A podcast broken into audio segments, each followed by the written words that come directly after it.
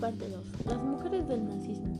En sus orígenes, el Partido Nacional Socialista de los Trabajadores Alemanes, NSDAP, estaba conformado por varones principalmente. Los ideales del nazismo no contemplaban a la mujer, sino únicamente como una fábrica de hijos.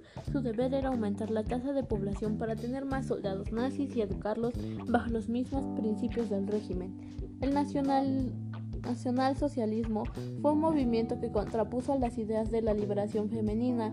El papel de la mujer dentro del nacionalsocialismo estuvo relegado al ámbito de lo doméstico y dedicado a la maternidad. La esfera de lo público solo estaba permitida a los hombres, pero si el movimiento nazi quería instituirse como un nuevo orden mundial, tenía que aceptar forzosamente a las mujeres dentro de sus filas. La participación femenina inició con ser admitidas como militantes dentro del Partido Nacional Socialista. No se les permitió que ocuparan puestos importantes como dirigentes, sin embargo, se crearon organizaciones especiales como la Unión de Mujeres Nacional Socialistas, NSF, desde donde podían promover los ideales del Tercer Reich. Hitler fue un gran orador, supo usar el don de las palabras para conquistar el poder. A sus discursos en público acudían miles de personas, y no es de sorprenderse que hombres y mujeres quedaran cautivados por la contundencia de sus palabras.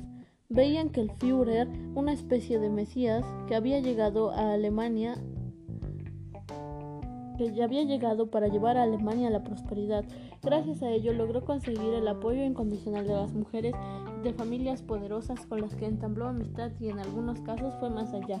Los simpatizantes del nazismo tenían un rasgo en común, se sentían atraídos por la personalidad de Hitler, su voz, su mirada profunda y sus modales lo hacían ver como un hombre ideal. Él era consciente de ese enamoramiento colectivo hacia su persona. Por esta razón su imagen en público debía ser la de un líder impecable y soltero para el bien de Alemania. En el ámbito privado hacía regalos a las jóvenes que estaban cerca de él para su, obtener sus favores. Otras veces se rodeaba de mujeres bellas, poderosas o simplemente por estrategia política.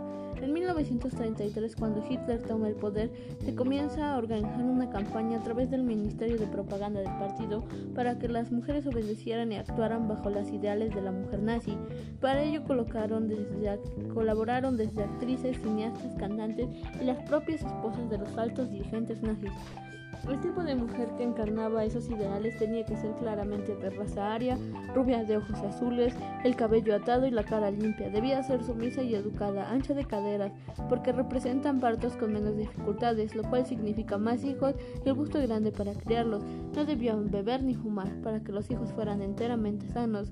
Si no se lograba cumplir con estas condiciones, una mujer difícilmente podía casarse, entonces tenía que asistir a la academia para las esposas nazis, donde se les enseñaba cómo tratar a un esposo y hasta el modo adecuado de comportarse en sociedad.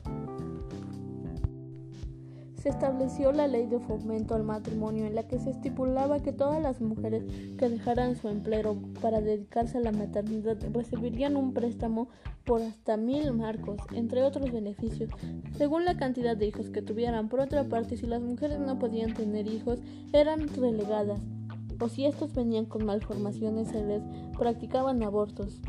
Incluso se deshacían de todas aquellas que pudieran contaminar la sangre pura de la raza aria.